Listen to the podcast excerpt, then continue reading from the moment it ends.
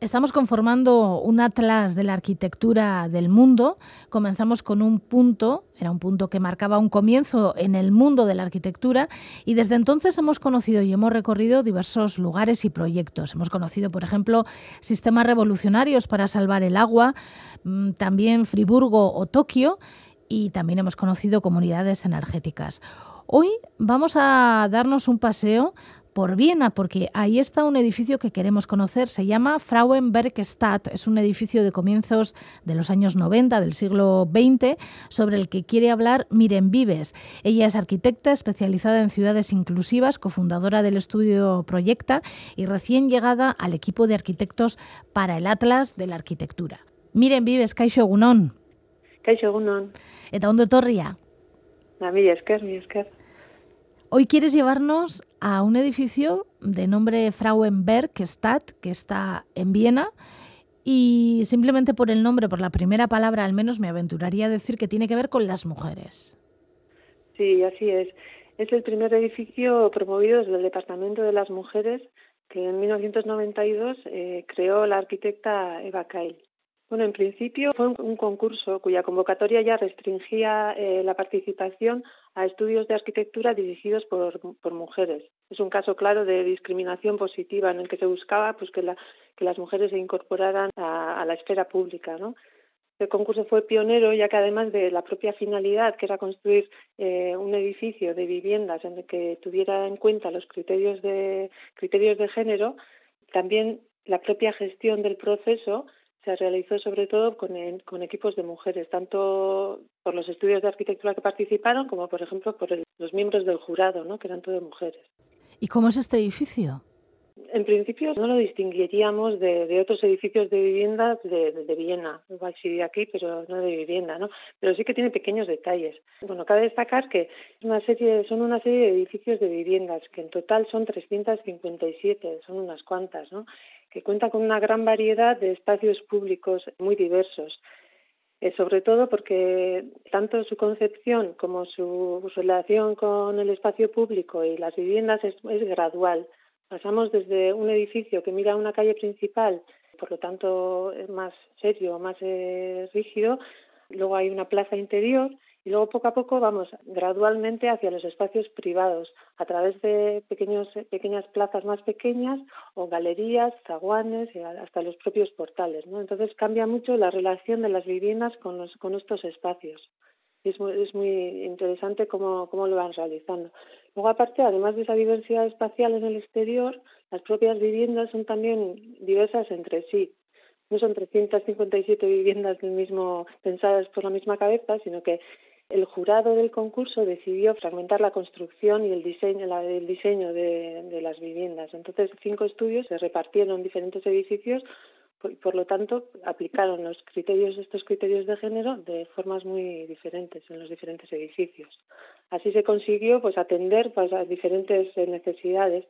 Por ejemplo, uno de los edificios, de, la premisa fue atender diferentes fases de la de vidas, ¿no? Se propusieron pues viviendas no jerarquizadas, que no asumieran roles de género, en, las que las habitaciones fueran todas muy parecidas entre sí y que la configuración de, de la vivienda hiciera posible pues quitar o poner tabiques según las necesidades del momento o de la situación vital de las personas que lo habitaran.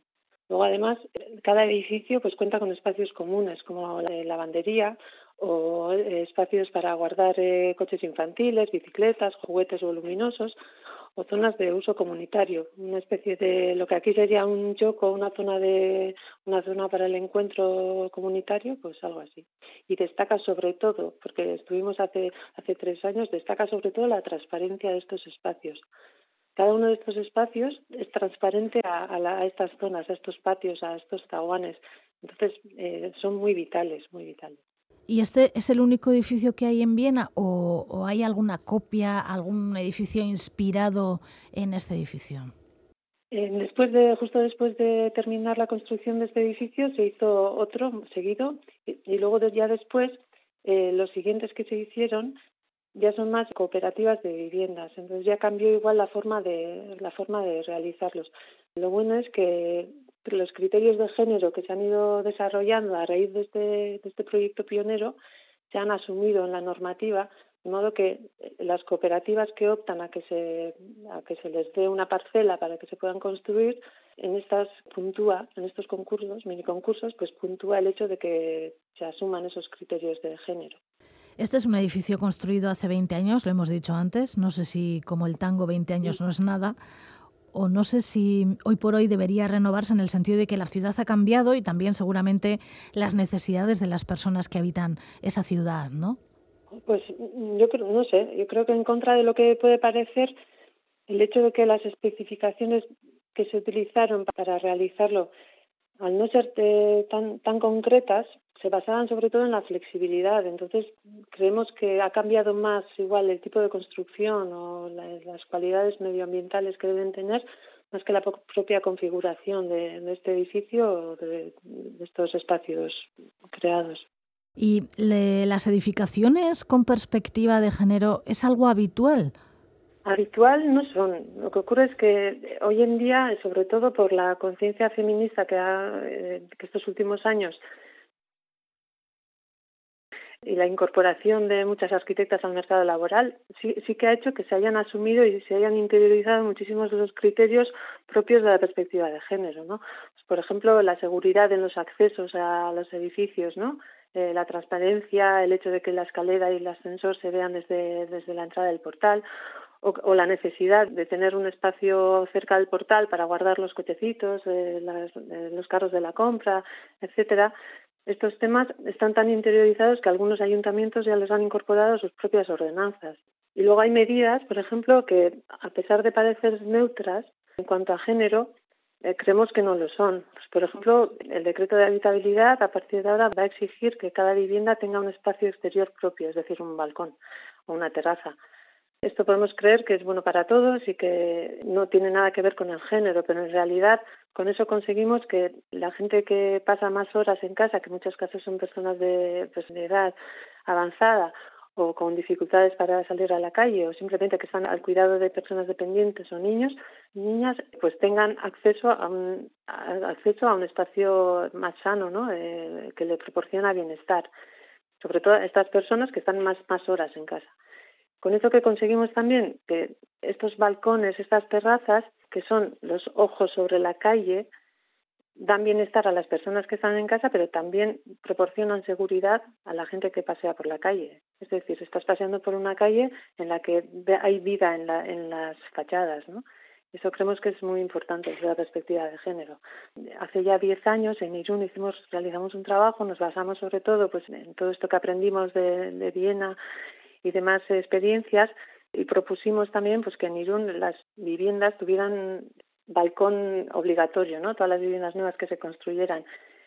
Y la conclusión fue que esto era una acción de estas de win-win, ¿no? Que se dice que gana gana todo el mundo, gana la persona que se compra la vivienda porque tiene un, tiene un balcón, gana el promotor porque es más fácil vender esa vivienda y gana la propia ciudad porque al final tienes un espacio más de más calidad, espacio público de más calidad.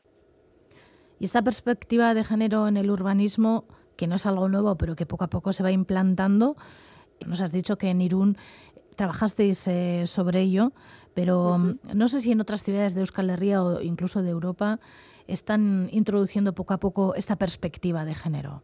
Poco a poco se, está incorporando y se está interiorizando desde muchos ámbitos, ¿no? No solo a veces eh, hablamos de, de, género cuando el género, pues por, por temas de que bueno, a veces es una puerta difícil de, cruzar, no funciona, pues podemos utilizar otras, ¿no? Por, por, ejemplo, cuando hablamos de ciudades para los niños o de ciudades amigables con las personas mayores y demás, bueno, creemos que si el género no resulta, no es una puerta fácil de cruzar, otras también pueden ayudarnos a llevar estos mismos criterios o unos muy parecidos, pues como son eh, ciudades amigables con las personas mayores o la ciudad de los niños, o proyectos proyectos parecidos no al fin y al cabo lo que se quiere conseguir es que los espacios públicos en este caso también edificios tengan en cuenta otros criterios que no son solo eh, los típicos de, de la ciudad productiva. En 1991 hubo una exposición en Viena con el nombre A quién pertenece el espacio público y cuando estabas comentando todo esto de los balcones me ha venido a la mente Eh, y además me da pie para hacerte la pregunta, ¿a quién pertenece el espacio público o a quién debería pertenecer el espacio público? Yo creo que el espacio público nos pertenece a todas, ¿no? A todas las personas, a toda la ciudadanía. Otra cosa es que el espacio público se adecue tanto a nuestras necesidades o a nuestros deseos no, responde igualmente a las necesidades de, unos y de, y de otras. Eso es lo que creemos. Por eso creemos que es tan importante el tema de la participación. La participación puede ser puede realizarse de, muchas formas, ¿no? Desde escuchar, pero también participar también es mirar, observar, asumir que cómo estamos utilizando la ciudad, cómo nos gustaría utilizarla y dar pasos para dar los pasos necesarios para que esa diversidad que existe en la sociedad eh, exista también en estos espacios. Volviendo al edificio del que estamos hablando, el edificio de Viena, este edificio ha servido de ejemplo para personas del mundo del urbanismo para inspirarse de alguna manera en estas nuevas tendencias y en estos nuevos tiempos que nos ha tocado vivir. Sí, sí, fue pionera y además muy eh, hace ya mucho tiempo. Puso sobre la mesa unas las necesidades de gran parte de la población de repente dio pie a que entraran eh, a la hora de diseñar un edificio o los alrededores de un edificio o cómo se sitúa ese edificio en la parcela o en la ciudad, se tuvieran en cuenta los cuidados de, pues, por ejemplo, de, de, niños o de personas mayores o la, o la seguridad del espacio público, ¿no? Sí que fue pionera.